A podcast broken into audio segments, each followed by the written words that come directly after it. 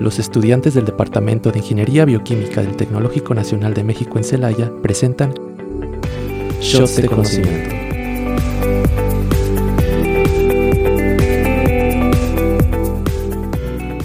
Una vez que termine la tormenta, no recordarás cómo lo lograste o cómo sobreviviste. Ni siquiera estarás seguro de si realmente terminó. Pero una cosa es segura. Cuando salgas de esta tormenta, no serás la misma persona que entró en ella. De eso se trata la tormenta. Muy buenas tardes tengan todos ustedes. se escuchó bien, la verdad. Todo bien. Muy buenas tardes tengan todos ustedes aquí a Shots de Conocimiento en un episodio más. Y bueno, mi nombre es Héctor, es un gusto estar aquí el día de hoy con ustedes. Bienvenidos. Y de este lado del micro les habla su conductora Zaira Gómez, lista para tomar un shot más con ustedes. Y de este lado está Chino. Y pues, ¿qué más que decir? Este va a ser un tema muy interesante, ¿no, Karen?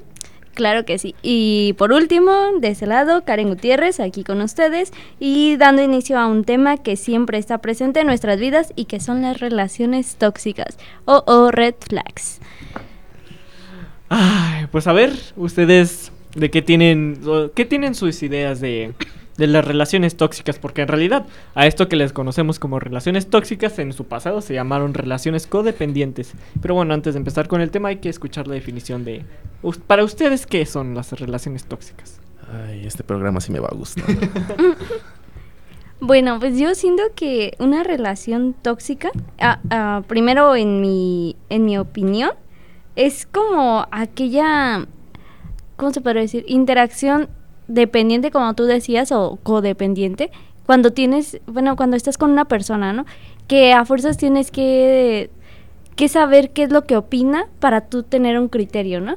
Y es, bueno, hace poco vi una película que se llamaba, ay, fíjate, ya no me acuerdo, algo de amor a primera vista o algo así, ¿no? El caso es de que el chavo antes era un empresario que decidía desde qué iba a comer, cómo se iba a vestir, y cuando conocí a esa persona dijo, es que yo ya ni, ni siquiera sé qué me voy a poner el día de hoy, ni siquiera sé qué voy a comer, o sea, tengo que preguntarte para saber qué es lo que voy a hacer. Es ahí donde dices, bueno, a lo mejor, como puede ser amor, pero al mismo tiempo puede ser que te está dañando al punto de que ya no puedes tomar decisiones. Sin embargo, se, supuestamente, este, algunos dicen que, que estas relaciones tóxicas pueden ser de diferentes niveles.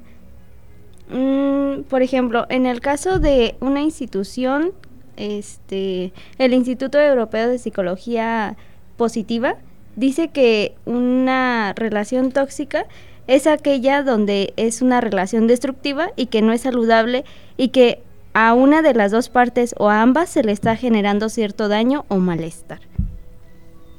Sí, yo también concuerdo contigo, Karen. Este, bueno, dentro de mi criterio, considero que es cuando, en vez de que alguien te sume, te está restando y te consume tu- tus, tus energías, tu paz mental y, demás, ¿no? Y pero no solamente lo hablamos como de una relación, a lo mejor nuestros radioescuchas deben de escuchar relación tóxica y se van de inmediato como una relación amorosa, ¿no?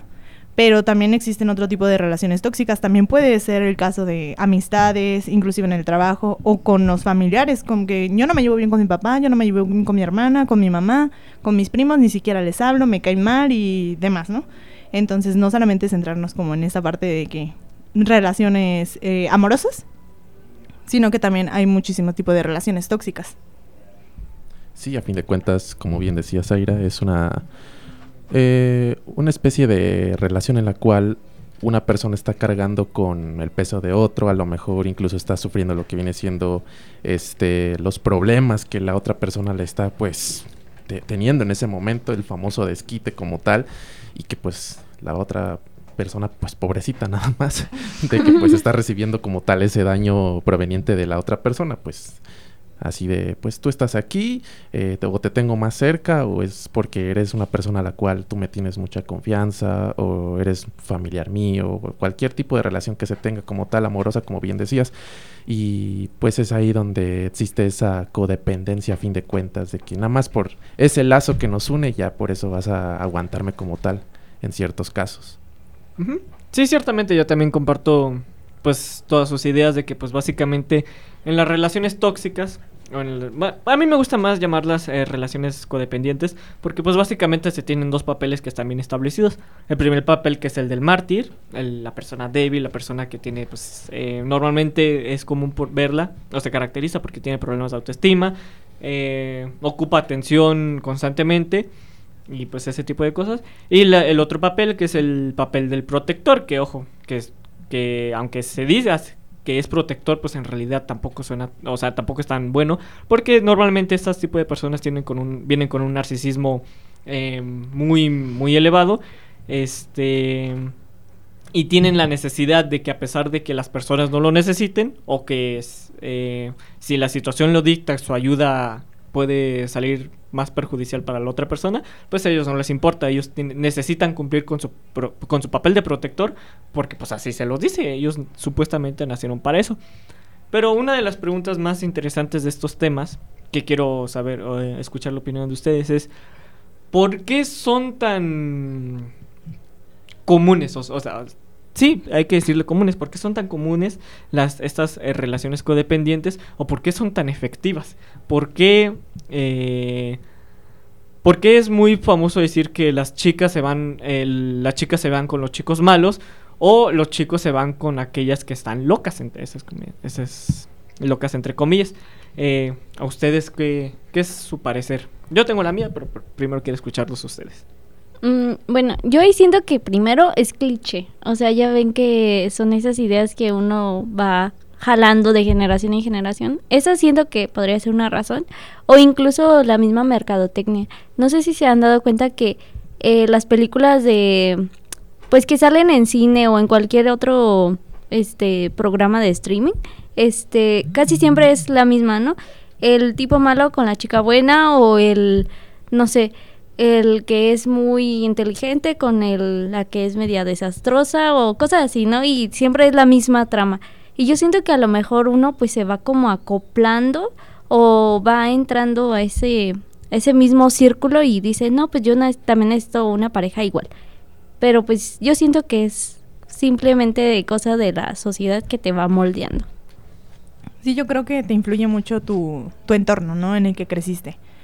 Por ejemplo, Mm, tus papás, eh, el hecho de que tu papá haya sido malo con tu mamá, tú tiendes a, buscar a eso, ¿no? Aunque tú, tú de pequeño, los niños somos como esponjitas, ¿no? O sea, esponjitas, de que absorbemos todo. Y, hay veces que nos vamos dando cuenta cuando vamos creciendo de qué es lo que quieres, qué es lo que no. Eh, bueno, regreso a esto, ¿no? Entonces, tu papá trata mal a tu mamá, entonces tú lo ves y sigues ese patrón. Y aclaro, como creo que en un episodio pasado una invitada nos comentó, ¿no? Si tú, si tú ya viviste por eso, no sigas como en ese camino, ¿no? Hay personas que tienden a seguir en ese camino, inclusive de que, bueno, yo vi a mi mamá que ella se, se influenciaba por otras personas y yo voy a ser igual, entonces no, considero que no. O al igual, ¿no? Por ejemplo, en algún trabajo, de que el jefe siempre era muy malo, que ni siquiera te felicitaba, no te reconocía y todo ese tipo de situaciones. Eh, considero que hay veces que inclusive los empleados dicen, no es que yo dependo de este trabajo, ¿no? Entonces entra lo que dijo Chino, otra vez la codependencia. Y considero que el entorno es bien importante, pero también que las personas cuiden mucho de su salud mental, de su estabilidad mental, de poder decidir y decir, ¿sabes qué? Esto no me gusta, este trabajo no me gusta, no tiene nada de malo retirarse, no tiene nada de malo retirarse de alguna relación amorosa o inclusive de una amistad, ¿no? Por ejemplo, de que tenemos a nuestros amigos y, mm, no sé, siempre nos envidian, siempre hacen otro tipo de actitudes con nosotros que no van bien. Entonces no es malo. Al principio muchos dicen, no quiero separarme, no quiero, no quiero renunciar a mi trabajo por el hecho de que dirán, pero no es malo, no es malo soltar. Eh, concuerdo con lo que acabas de decir. Y cuando, lo que estabas diciendo al principio acerca de que nosotros absorbemos desde pequeños como esponjitas como tal, muchas veces es el efecto inverso de que, por ejemplo, lo que tú estabas, estabas diciendo acerca de que cuando, el ejemplo de que cuando le, estás, le están pegando a tu mamá, tu papá le está pegando a tu mamá, entonces, ¿qué refleja eso? Que tú vayas con las mismas actitudes o con la misma idea de lo que está haciendo tu papá a fin de cuentas, o vayas con la idea de que tú quieres llegar a proteger a tu mamá. Entonces ahí reflejas una idea de que tú quieres proteger a una persona que a ti te interesa o que está pues básicamente dándote su amor, su afecto y todo eso, vaya. Y muchas veces sí se refleja eso hasta poniendo de ejemplo en las parejas, vaya, de que tú conoces a una persona y que tú quieres de alguna manera sobreproteger a esa persona, quieres tenerla al lado a pesar de que existan muchos problemas, muchas complicaciones o de que esa persona te esté causando pues un montón de mm, vibras malas por así llamarlo, pero no quieres soltar a esa persona y existe ahí como el, el miedo de igual forma de de que tú te vayas a sentir solo. Y no es que tú tengas miedo de estar solo, a fin de cuentas tú tienes miedo de no tener como tal a, a, la, a la a la afección que tenías con esa persona o a los momentos buenos que tuviste con esa persona, los quieres retener, pero pues las cosas son diferentes en cierto punto, ya cambió y si la persona te está tratando mal, pues no tienes por qué seguir. Y como decía Zaira, no es malo dejar atrás, pero muchas veces las personas por tener esa, eh, esa idea cruzada de no quiero estar solo, simplemente se quedan ahí, repiten patrones, hasta incluso después de esa relación vuelven a repetirlo una y otra vez y a fin de cuentas pues terminan haciéndose daño ellos mismos. Sí, y bueno, eh, también, por ejemplo, todo esto que ustedes dicen, me acuerdo que lo leí en un blog de como de psicología que escribió una doctora Marisela Rodríguez Rebustillo, me parece. Y ella, por ejemplo, decía que uno se queda en ese tipo de relaciones o entra en ese tipo de relaciones por su pasado. Así como todos ustedes decían, pues es como tipo ciclos o círculos este, viciosos donde uno a partir de su pasado dice tengo que repetir eso o incluso inconscientemente lo hace. Sí, de hecho eh, voy a retomar un poquito con lo que dijo Héctor de que pues básicamente por el mismo miedo de no querer eh, estar solo, cosas así, pues sigues eh, sigues aguantando ciertas actitudes. Aunque fíjate que por lo que yo he estado pues viendo, investigando un poquito, no solamente es por esa misma idea de que el, el no querer estar solo, sino que nuestro propio cerebro juega en contra de nosotros. Mm, lo que voy a decir, el lo estoy basando acerca de... Hay, hay un video muy bueno en YouTube, se llama Cuando no has vivido la vida que crees haber vivido. Eh, pues básicamente este video nos explica y nos dice de que en realidad eh, nuestro cerebro... en, en primera todos sabemos que nuestro cerebro, a pesar de que pues, es básicamente el órgano más importante de nuestro cuerpo, no es una máquina perfecta. Y mucho menos la memoria. Muchas veces al cerebro lo único que, le, que necesita es saber que en el pasado se sintió bien y, no, o sea, no necesita recordar la situación exactamente, solamente necesita saber que en el pasado se sintió bien y por eso existe la famosa frase de que antes los tiempos eran mejores. Esa frase se sigue utilizando desde milenios a pesar de que no es cierto. Pero bueno, eh, básicamente em, todo esto o lo que dice el video de cuando, has cuando no has vivido la vida que crees haber vivido, es que básicamente nos dice que nuestro propio cerebro eh, necesita estas situaciones un poquito de estrés para mantenerse, para mantenerse alerta, para, para empezar a liberar un montón de pues, emociones, endorfinas y todo eso. Y normalmente estas personas que son tóxicas, por así decirlo, son es, eh, o las personas malas, los chicos malos, las chicas malas, estas, tipo, estas personas nos liberan ese, esa cantidad de estrés y a pesar de que nosotros digamos que de que no nos gusta, a nuestro cerebro sí. Nuestro cerebro sí necesita un poquito esa pequeña cantidad de estrés. Y a pesar de que tú sabes que no está bien, tu cerebro te hace, o sea, al momento de que tú te juntas con esa persona, tu cerebro dice que está bien. Y a pesar de que tú entiendas, o sea, imagínate, eh, pongamos el siguiente escenario. Eh, un chico eh, va manejando por la carretera y empieza a acelerar el carro más de lo normal. La chica obviamente dice que pare porque pues es obviamente peligroso, pero mientras lo está haciendo pues su, su corazón se acelera, su presión arterial sube y su cerebro empieza a liberar un montón de endorfinas que las hace sentir bien. Y a pesar de que a ella no le gusta su cerebro, sí. Es y entonces en un futuro cuando cuando la, la, chava vuelva a salir con esta misma persona, se va a empezar a sentir bien. A pesar de que ella entienda de que fue porque aceleró el carro y no por la persona, a su cerebro no le importa. Su cerebro está relacionando que, que por estar con esta persona se siente bien. Es por eso que muchas veces las, es eh, las personas se van con las chicas que son locas o con los hombres malos.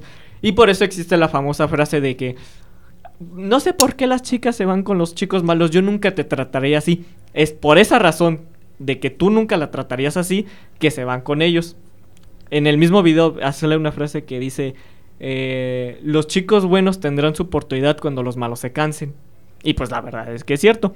Ojo, obviamente no estoy diciendo que tienes que estresar a tu pareja y empezar a, asustar a tu pareja, sino obviamente tiene que haber cierto grado de disposición porque si no, pues obviamente lo único que vas a lograr es que la otra persona se moleste. Pero eh, todo esto, todo esto que acabo de decir es para recalcar que el cerebro no es una máquina perfecta y de que muchas veces eh, nos vamos a sentir muy confundidos de por qué nos sentimos con otra persona a pesar de que pensemos de que pues de que sí tenemos la razón.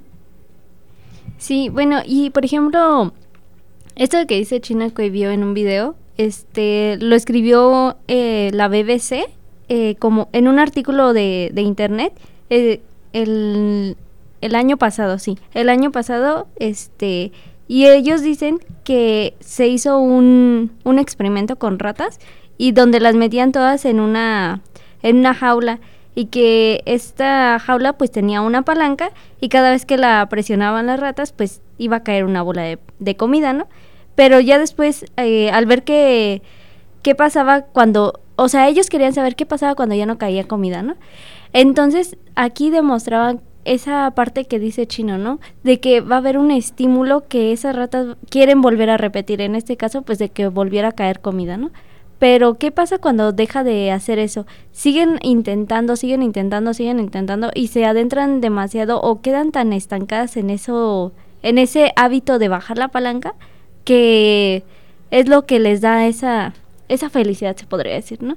Entonces, pues sí, como dice el chino, hay veces que no tiene tanto que ver con la percepción de uno, que sí tiene un porcentaje de, de importancia, pero también tiene que ver la parte fisiológica, ¿no? Cómo nuestra respuesta este, de neuronas y de hormonas está afectando nuestras decisiones. Y fíjate, ahorita que acabas de recordar, eh, no solamente fue un experimento con ratas en el mismo video, no recuerdo de qué año eh, es, el, es el estudio, pero pues lo pueden buscar como el efecto del puente colgante. Es muy sencillo. Eh, a dos grupos de hombres se les, eh, se les puso a cruzar eh, por dos diferentes puentes. Uno pues era muy estable, no se movía para nada, y el otro era... se movía y te podías caer de él, ¿no? Al final de cada puente salió la misma chica. A esta chica no se le dijo nada, no se le explicó nada, solamente le pidió que le dijera a cada una de las personas que terminaban de pasar el puente que si tenía alguna duda le marcaran al teléfono. Y los resultados fueron que los hombres que pasaron por el grupo eh, del puente que era estable, pues eh, no había tantos resultados. Uno, uno, dos o tres este, le marcaron, ¿no? Porque se les eh, normalmente se le atribuye pues porque la consideran guapa. En cambio, a los hombres que cruzaron por el puente colgante, la mayoría de estos hombres sí, este, sí, sí le marcaron a la persona por, por X o Y razón. O sea, sinceramente no tenía ninguna razón para por qué hablarle, pero lo hicieron. Esto da a entender que durante situaciones de estrés normalmente tendemos a ver a las demás personas ante mejores ojos. Es por eso que para una primera cita es mucho mejor hacer eh, una actividad, eh, por así decirlo, eh, más extraordinaria. Por ejemplo, hacer un poquito de escalada, un poquito de, de los carritos chocones o cosas así.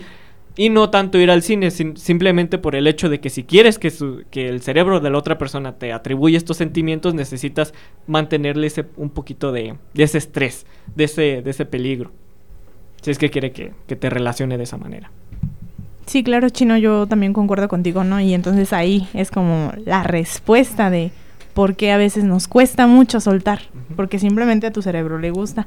Entonces también es como un poco contradictorio porque hasta que tú no quieras realmente soltar y decir, oye, ¿sabes qué? Este, me gusta esto, yo sé que dependo de esto, pero no me está haciendo bien.